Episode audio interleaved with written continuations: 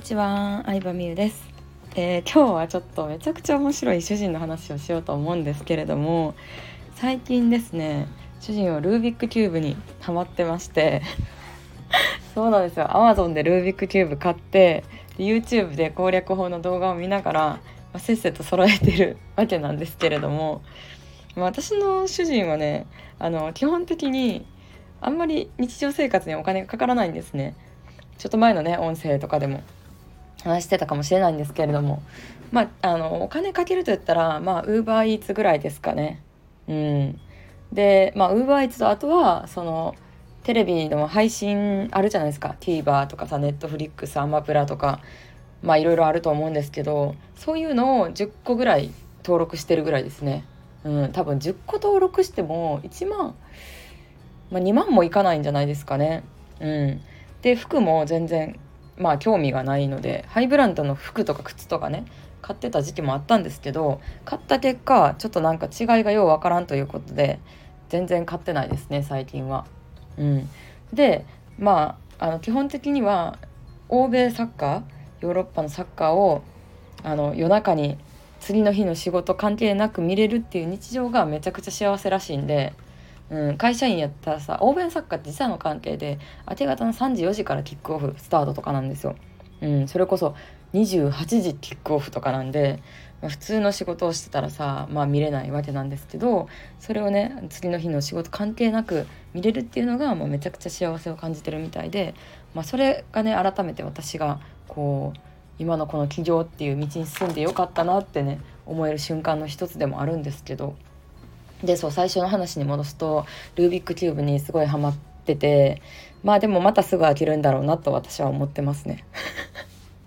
その人の趣味をさすぐ飽きるとか言うの悪いんですけど、まあ、前科があるので、うん、でやっぱこの仕組み化でさある程度時間とお金の自由を得ちゃうとやっぱりそこそこの趣味があったりとか会う人がいないとちょっと結構なんか日常を自分でね充実させないといけないわけなんですよ。まあ暇なんですね要は。なので、まあ、彼は今までハマった趣味といえばバイクですねバイク。しかもバイク3あの順番に3台買って売るを3回繰り返してますね。うん。そうかバイクでっかいバイクに憧れて、まあ、その中型？なんかちょっとわかんないバイクの免許を取りに行ってバイク買うっていうのを、まあ、3回繰り返してるんですけどうん、やっぱりバイクってちょっと夏の暑い時は乗れへんし冬の寒い時も乗れへんし大体そこで売るんですよね。であとはなんかゴルフかな。なんか飲み屋で知り合ったおっちゃんと仲良くなってゴルフセットもらったりとか自分でも買い足したりとかして毎日何回かねゴルフに行ってました。うん、でもそれも、まあ、しばらくしたら飽きてその人とはもう全然会わなくなってで、まあ、その後も打ちっぱなしはなんかすごいハマってた時期あったんかな。うん、シェアカー、まあ、うち車ないんでシェアカー借りてあのちょっと近くのとこに行ってで、まあ、夜中ですね、うん、夜にあのゴルフ打ちっぱなし行ってくるわって言って行ってハマってたんですけどいつの間にかそれも行かなくなって私も何回か1回1回か2回かな。ちょっと一緒に連れてってもらったことあるんですけどまあ私はちょっとゴルフのセンス本当にないんでまあ、基本的に私運動のセンス全般ないんでちょっとハマれなかったんですけど。うん、であとは何かな？あキャンプやキャンプ。そうそうそう。キャンプもあのある日を境にちょっとキャンプにめっちゃね興味を持ち出してまあ基本的に YouTube で興味を持つみたいなんですけど新しい趣味に。YouTube でソロキャンプとか見てたら癒されるなってことで道具をね、えー、いろいろ買って、えー、家に届くわけですよ。うん、それこそテントとかあのキャンプのなんか料理作る道具とか、まあ、毎日のように Amazon から届いてで、まあ、1回だけねあの私たち2人夫婦でちょっとあの気軽な日帰りのキャンプ場に行ってその道具を使ったことあるんですけど、まあ、1人でもキャンプしたことあんのかな？どうなんかな？うん、でもあの私は一緒に行ったのはその1回だけでちょっとあんまりはい。あのまあ彼もキャンプ行ってないので使われてないですね。はい、大体まあ趣味にはまると道具を買い揃えたりとかしてでしばらくして飽きると大型ゴミに捨てるっていう。ちょっと非常に SDGs には反してるあ経済活動をしてるんですけど。まあでもこれができるって私は結構すごいなと思ってて。うん。私もそうなんですけど実家両親とかは割となんかせ例えばキャンプやったらせっかくキャンプ道具を買って集めたんやからあのなんかキャンプ行かないといけないみたいになりません？でもみんなもならんそういうのって絶対あると思うねんよ。うん、でそうだから本当に自分のやりたいことに反してるわけじゃないですか。うん、なんかあんまり気に入ってないワンピースやけど買ったから着ないとなとかなんか化粧品も買ったから使わないとなみたいなサンプルでもらったから使わないとなみたいなっていうのが主人には一切なくってそれがなんか結構すごいなというか私今小田切あさりさんの魅力覚醒講座入ってるって言ってたじゃないですか。でももうあさりさんが教えてくれることを全部主人できてるんですよね。嫌なことやらないとか買ってもったいないなとか思うんじゃなくて思った上でも本当は自分はどうしたいのかっていう心に従うっていうのに主人はめちゃくちゃ従っててその講座を受講してないにもかかわらずですよ。うん、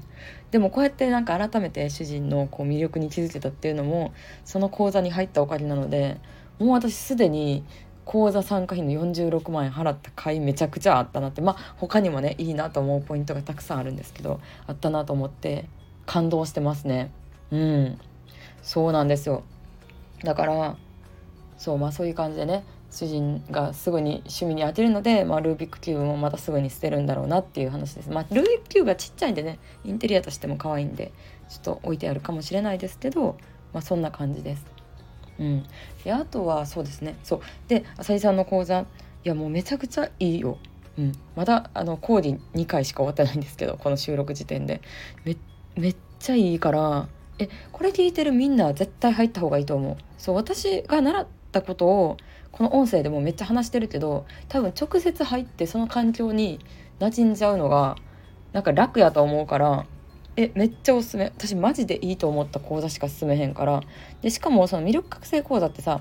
私のやつみたいにさビジネス始めてない人でも入れる。普通の主婦の人とかもめっちゃ多いから、うん、そういう意味でほんまにおすすめ。やし私としても魅力覚醒講座に入ってマインドとかなんやろな学ぶ姿勢とか整った状態で私の講座買ってくれたらめっちゃ結果出ると思うのよ。うん、そう。だからなんかそういう意味でも入ってほしいかな。入った上でくなんか受けるなんやろな学びって結構順番も大事だと思ってて。うん。そう、まあ、基本的にはお金稼ぎを最初にやった方がさお金やったらさ何でも好きなことできるからお金稼ぎをやった方がいいんですけどお金稼ぎをする前に心が整ってることも結構大事やから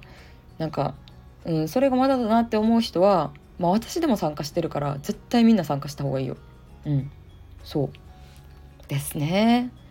ということで、まあ、次の募集いつなんかな？半年後、まあ、5ヶ月ぐらいで終わるんでえいつ？9月から始まって5月に、まあ、2月3月ぐらいに次多分案内があると思うんやけどうん、私もめっちゃ今んとこ満足してるから卒業生として入ると思うしなんかねそういうねあの入る人まあ、紹介者名って書くとこがあるんですけど紹介者名に私の名前書いてくれた人にはなんかちょっとコミュニティ的なあの簡単なグループを、うん、作ろうかなってちょっと考えてたりねするぐらい、うん、なんかめったに、うん、これこれめっちゃいいよって勧めることは、まあ、そんなにないんですけど講座以外のねあのクレジットカードやったりとか、まあ、他の商品とかなんやろな、まあ、美容サロンとかはめっちゃおすすめしたりするんですけどまあそんな感じです。はいそう。だからすぐ飽きる飽きて買ったもん捨てたりとかはすごいなって思うって感じですね。はい私も見習おうと思いました。ではでは今日もありがとうございました。バイバイ。